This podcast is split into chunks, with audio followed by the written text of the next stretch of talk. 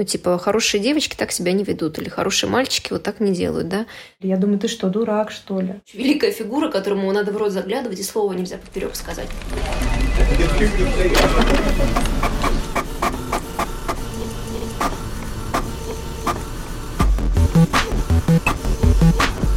Короче, ты попал в подкаст «Нервный офис». Это подкаст, где я, Маша Вареник, обсуждаю с приглашенным психологом эмоции и реакции людей в типичных офисных ситуациях.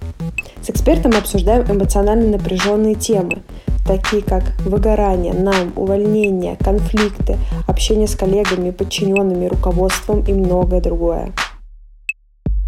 В первом выпуске мне захотелось, в принципе, поднять тему эмоций. Зачем мне понимать, что я чувствую – Зачем распознавать свои эмоции? Что это знание мне вообще даст? В первой части нашего подкаста мы поговорим про то, откуда вообще пошло это табу на проявление эмоций. Связана ли как-то наша семья и наша работа, а также уместно ли проявлять эмоции на работе. А во второй части мы поговорим про то, как все-таки связано наше здоровье, наше тело и наши эмоции. Хочу начать с личной истории до момента моего интереса психологии я была долгие годы таким терпилой. И иногда все это дело доходило до нервных срывов.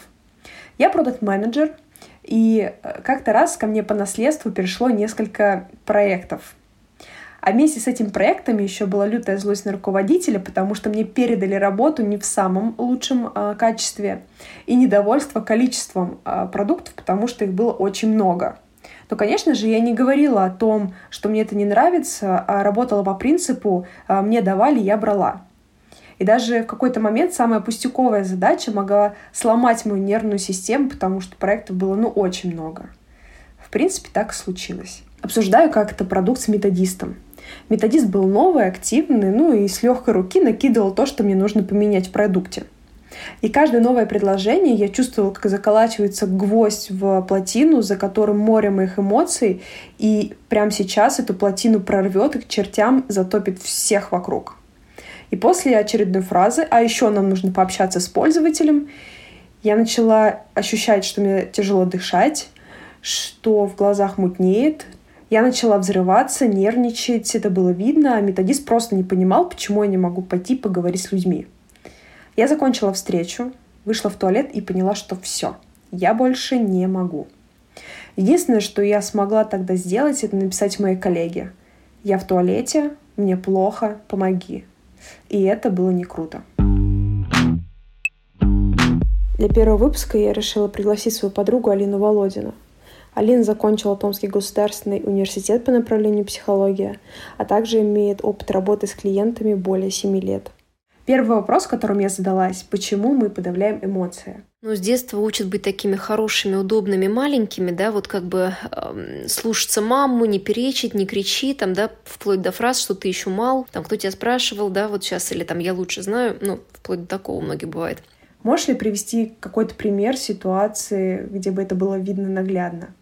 Слушай, ты знаешь, я часто наблюдаю такую историю, допустим, в магазине даже стоишь там вот в очереди, и когда э, стоит мамочка, и на ребенка начинает его там, не знаю, дергать за руку или говорить тише, там, веди себя прилично, там, да, или вот э, хорошие дети так себя не ведут, или там все смотрят, там, замолчи, да, когда он там что-то просит или там вот кричит, плачет. Но мне кажется, так и получается, что мы, в общем, в каком-то месте с детства нас застыживают, и мы учимся свои эмоции прятать. Ну, из выражений, что как прилично, как правильно, как неправильно, а особенно в рабочей обстановке знаешь, ну, одно дело, ты можешь там дома закатить истерику там э, мужу, да, и это будет как бы, ну, типа, приемлемо, потому что у вас личные отношения.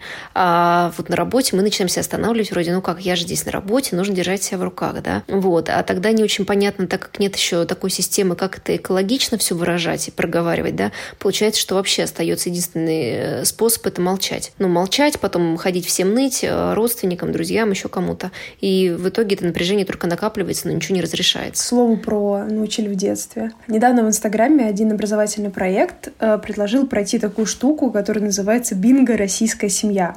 Что они сделали? Они предложили э, отметить фразы, которые нам говорили обычно в детстве. И там были фразы, например, э, «пока ты никто и звать тебя никак», или вот как мне часто говорили, «я тоже много чего хочу», ну и как бы так далее. И судя по тому, а, как люди реагировали на всю эту историю, а, как они у себя а, публиковали сторисы с этим, их, видимо, это знатно зацепило. И даже я, когда опубликовала свое бинго, получила очень много откликов других людей, типа, блин, мне тоже так говорили.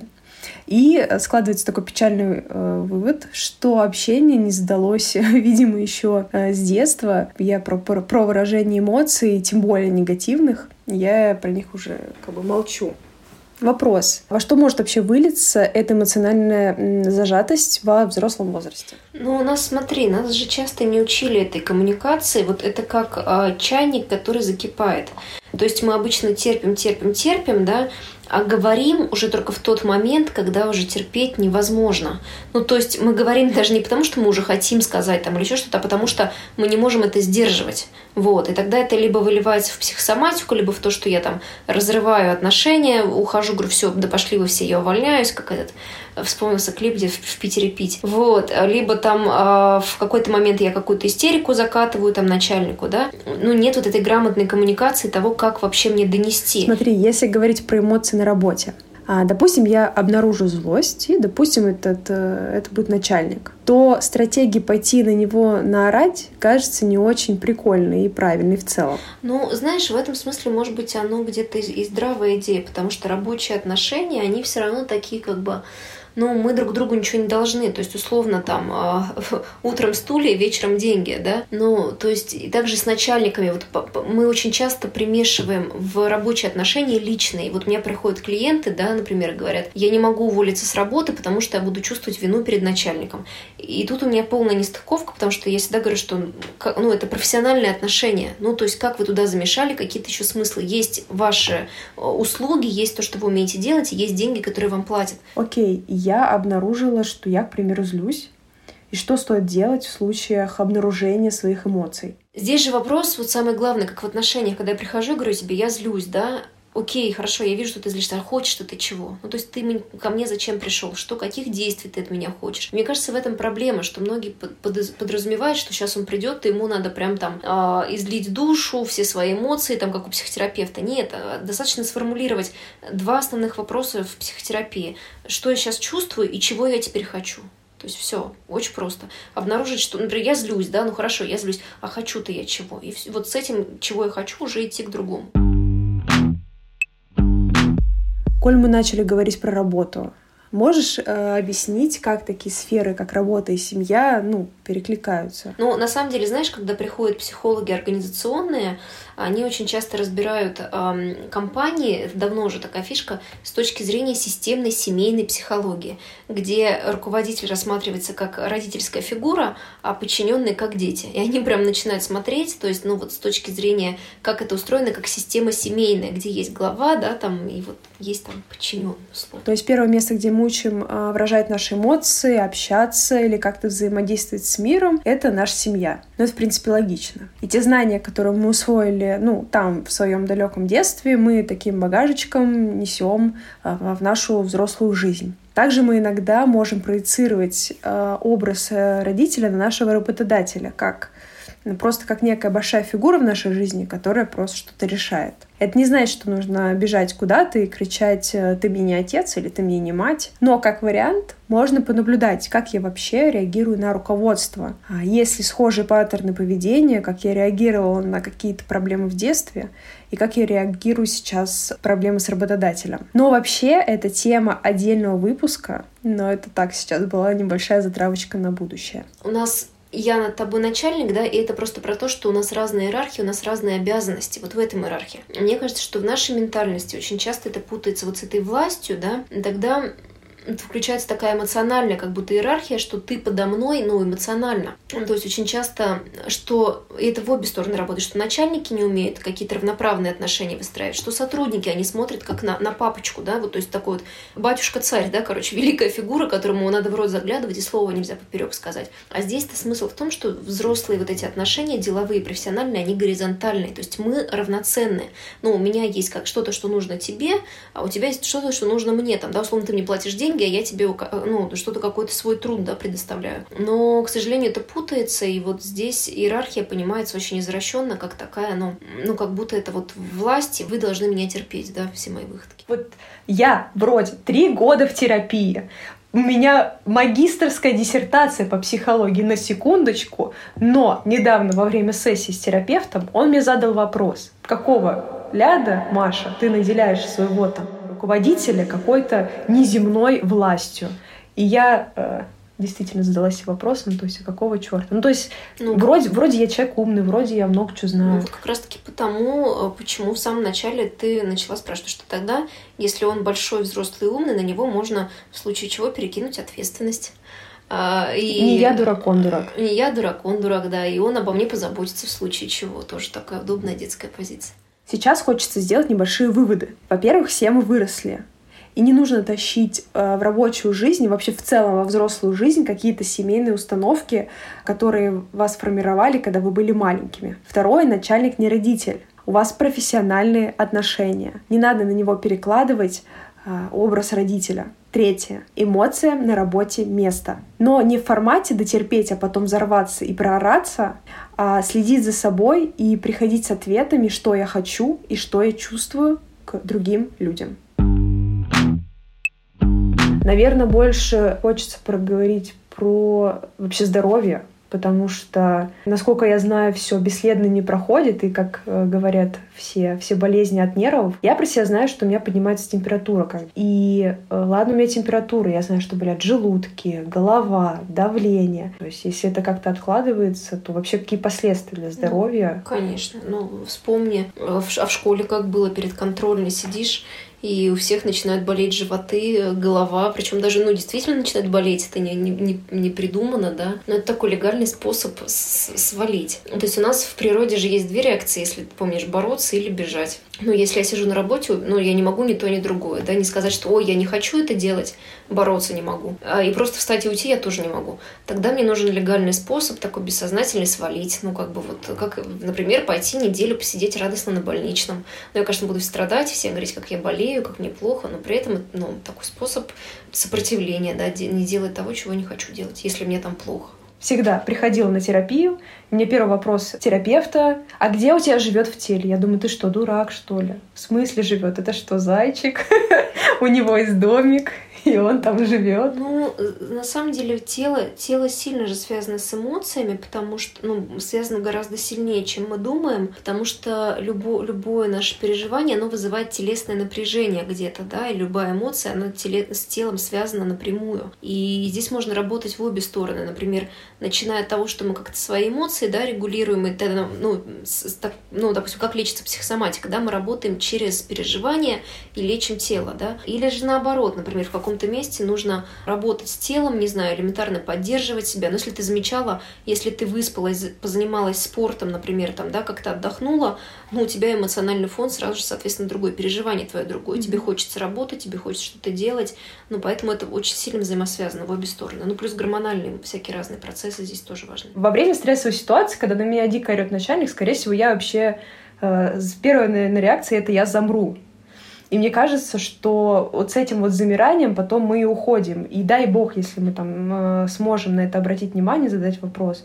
Но мне кажется, проблемы со здоровьем случаются, когда вот таких ну, вот конечно. Э, таких вот якорей все больше и больше и больше. Ты все дальше и дальше и дальше это все дело игнорируешь, и потом это куда-то концентрированно, как пуля выстреливает в одну какую-то точку. Ну, по сути, это определенное количество незавершенных реакций. Вот то, что в телесное напряжение. То есть смотри, тебе хочется заплакать, да, но ты молчишь, тебе хочется закричать или там еще что-то, и ты подавляешь себе это. Ну, условно говоря, так, э, гештальт раскрылся, да, там что-то уже, уже началось, какой-то процесс пошел, он запущен в теле, там э, энергия поднялась, какое-то вот напряжение, тревога, еще что-то. Но оно никуда не отреагировано, не реализовано. А куда ему деться тогда? Естественно, оно все в теле накапливается, будет там жить, э, и потом где-то выстрелит в виде болезни. Вообще про психосоматику, если что, ну, то есть что, что это такое? Конечно, мы не отрицаем, ну, там, традиционную какую-то медицину, но у нас просто у всех есть изначальная предрасположенность, ну, допустим, у тебя там какая-нибудь больная, твоя такая слабая зона будет там, ну, условно, допустим, желудок, да? Голова. Ну, Мне мама голова. сказала, у нас в семье проблемы с головой. Я сказала, я вижу. Да. То есть, знаешь, у кого-то это там по наследственности желудок, у кого-то сердечно-сосудистая система, у кого-то еще что-то, да. И просто потом, когда схлопываются какие-то, ну, э, твое вот переживание сильное стресса, да, плюс вот эта вот такая внутренняя слабая точка, зона, да, э, она и так у тебя там больная, да, плюс какое-то социальное напряжение, тут, не знаю, на работе проблемы, в семье, еще что-то. Вот в этом месте организм, ну, и, и, и, и слом происходит. Ты, ты ломаешься, и вот, ну, то, что, то, что вот вызывает такую психосоматическую реакцию. Дальше мы немного обсудили с Алиной книжку «Выгорание» издательства «Ман Иванов и Фербер». А, обсудили, какие вообще способы борьбы со стрессом предлагали там. Их там довольно-таки много, поэтому если хотите погрузиться в эту тему чуть глубже, советую ее почитать потому что дальше мы будем обсуждать лишь небольшие вырезки оттуда. А еще я в какой-то момент забыла, как называется цикл стресс-реакция, и называла его просто цикл стресс. Так что, слушая дальше, просто подставьте, пожалуйста, мысленно нормальное название. Я просто про что вот хотела спросить. Там просто даются, ну, грубо говоря, какие-то вот, если говорить про «бей, беги», это эволюционно. Представьте, что вы в пещере, на вас летит саблезубый тигр, и все вот это прочее. Либо ты бьешь, либо ты убегаешь, либо ты умираешь. А нету завершения цикла стресс. То есть ты не понимаешь, от тебя саблезубый тигр-то вообще убежал, mm-hmm. либо он на тебя уже напал. И как, какой момент мне понять, то есть мне выдыхать или не выдыхать, мне расслабляться или не расслабляться. И там рекомендовали, ну, все равно каждый день завершать так или иначе вот этот цикл стресс. Спортом. Какие еще есть? Ну, типа, я знаю, спорт, медитация. Спорт, отреагир... отреагирование, про... проплакать, прокричать, там, люб... любые формы. Но на самом деле спорт лучше всего завершает этот цикл стресс-реакции. Он создает ощущение вот этой безопасности. Ну, именно выброс на гормональном уровне происходит такой, что стабилизирует эмоциональный фон. Даже от 20 минут, если это какой-то спорт, который тебе подходит, неважно, что, что тебя успокаивает, там плавание, бег, а, ходьба просто, да, там еще что-то, ну то есть это именно физическая разрядка такая. Кстати, я еще заметила за собой, что когда я очень устаю, мне хочется позалипать в социальных сетях, особенно в Инстаграме. Инстаграм — это вообще легальный способ отдохнуть, потому что они себе просто так не разрешают отдыхать, а, или боятся, что сейчас уберут телефон и столкнутся со, с собой, наедине останутся. И тогда, естественно, способ, ну, я не отдыхал, я тут в Инстаграме залипал. Я там, типа, вот, чтобы с собой не встречаться, со своим переживанием, сижу в Инстаграме. Когда э, находишься наедине с самим собой, в какой-то момент ты сталкиваешься с мыслями, которые тебя подвинут к тому, чтобы что-то менять. То есть про что я говорю? Зам- заметила я недовольство в своей работе. Ну, типа, с этим придется что-то делать. Пока да. я это не замечаю, я могу с этим ничего не делать. Дальше в процессе обсуждения мы вспомним такой метод планирования а, жизненных приоритетов, который называется колесо баланса. Если кратко, то эта техника должна помогать увидеть, какие сферы в жизни у вас провисают. Я не буду сейчас описывать э, механику, я думаю, можно посмотреть э, прекрасно в интернете. Отмечу, что ярые поклонники этого способа планирования своей жизни настаивают, что все сферы вашей жизни, такие как, допустим, спорт, друзья, работа, деньги и так далее и тому подобное, должны быть на максималочке. Мы с этим немножко не согласны. Вообще выгорание, оно же у нас так из нескольких этапов строится. Первое, это когда я так чувствую какую-то усталость, да, легкую а потом она выливается в то, что я начинаю испытывать напряжение. Например, я уже чувствую, что меня начинают раздражать а, коллеги, клиенты, кто-то еще, начальник. То есть у меня постоянно почему-то необоснованное эмоциональное раздражение на них. Потом уже следующий этап, это когда я вообще не хочу идти, да, я вот почему-то не могу по утрам себя поднять, встать не могу. И самый-самый такой последний, это когда уже я вообще обессиленный, и физически я начинаю рассыпаться, как раз-таки вот соматизировать, а у меня начинает, я начинаю болеть, да, там, я начинаю какие-то непонятные симптомы, я к одному врачу иду, к другому, к третьему, и никто не может понять, что со мной происходит. То есть мне плохо, да, но при этом ничем это не обосновано физиологически. И, в общем-то, ну, самое главное — это взять на себя такую ответственность и научиться, ну, вовремя замечать, хотя это большая проблема. Вот у меня точно ушло года три, чтобы начать замечать, когда я устала. То есть, например, там в какой-то момент до терапии это было так, что я работаю, работаю, работаю, потом я резко сваливаюсь в какое-то почти депрессивное состояние, без сил, и две недели я не могу встать ну, я такой как трудоголик со стажем, да, потом я опять набираю силы, начинаю работать без тумблера какого-то совершенно, и потом опять сваливаюсь. Вот, и в этом месте важно просто замечать себя в, вот в процессе, учиться замечать когда я устаю, сколько мне обычно достаточно, да, там не разгоняться слишком. И находить какие-то, ну, то есть чтобы все-таки жизнь была моя наполнена эмоционально, да, то есть не надо вот эти, даже заполнять это колесо баланса, которое вот все, да, вот это, что должно быть и друзья, и хобби, и работа, еще что-то, не обязательно но найти какие-то источники, которые меня там наполняют. Кто-то с друзьями отдыхает, да, кто-то, наоборот, только в тишине, он по-другому не может, он спит. Я почему-то вспомнила, знаешь, заполняла тоже. Было у меня прям жестко выгорание. Почему начали говорить про выгорание, когда мы начали говорить про подавление эмоций? Ну, мне кажется, это типа следствие. А, начала заполнять вот колесо баланса, смотрю, и такая, у меня вот эта сфера провисает, и вот эта сфера провисает, и вот это. Типа надо вот, чтобы был и спорт, и друзья, и вот это. Да капец, я тут с, с одной, с одним устала. А тут надо еще угу. и другие Ну, это такая иллюзия, потому что на самом деле одновременно мы можем, у нас мозг может концентрироваться на двух-трех задачах максимум. Две-три сферы. А если это какие-то про какие-то очень большие результаты часто, да, ну если ты в работе делаешь рывок, например, у тебя запуск какого-то огромного проекта, да, понятное дело, что это то, что будет забирать почти все твое внимание. Но какая там личная жизнь? Ты приходишь, приползаешь вечером, да, ну не до вложения тебе там припасть на плечо в лучшем случае, да, и выдохнуть.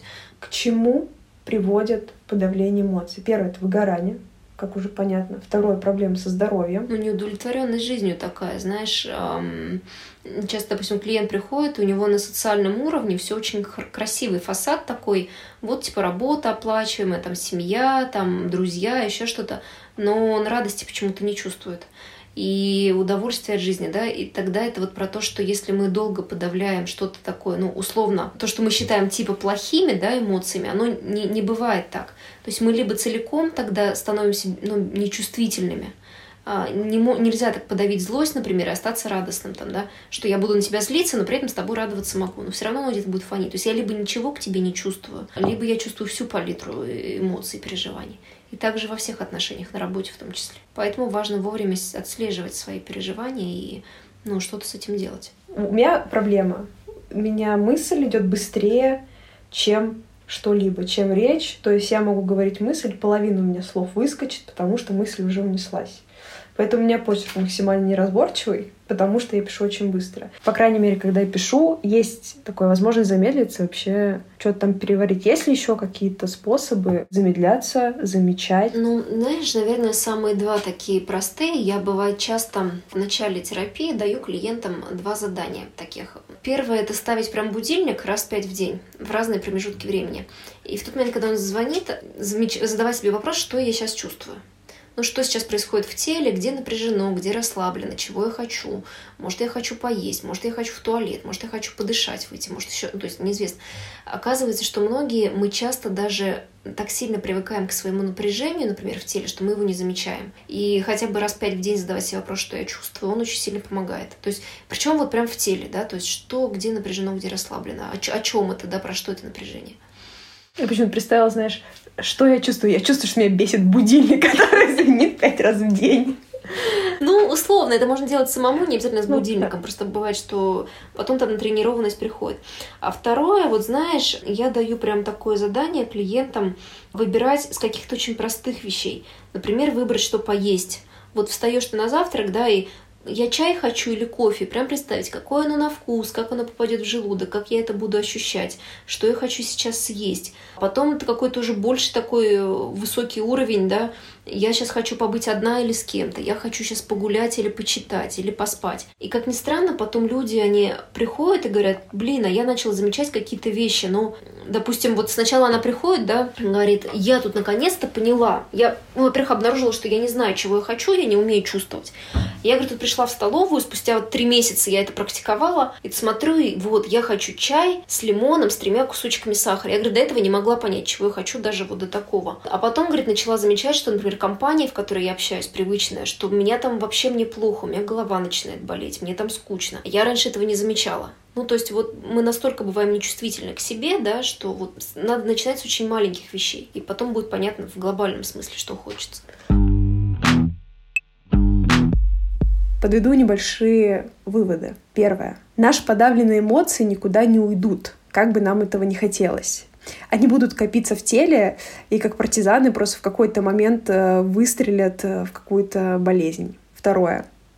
Важно завершать цикл стресс-реакция. Можно заняться спортом, танцами, прокричать, прореветь, потолкать стену. Больше вариантов можно встретить в книге «Выгорание», которую я упоминала чуть ранее. Но если очень лень, думаю, можно найти какие-то вырезки в интернете. Третье. Ну, здесь, в общем, а, не копите эмоции, выпускайте пар сразу. Знаю, что сказать проще, чем сделать, но делая маленькие шаги, в конце концов, можно прийти к чему-то большому и прекрасному. Это был первый выпуск подкаста «Нервный офис», где мы обсуждали, почему не стоит подавлять наши эмоции и какие могут быть последствия. Встретимся с вами через 2-3 недели в следующем выпуске.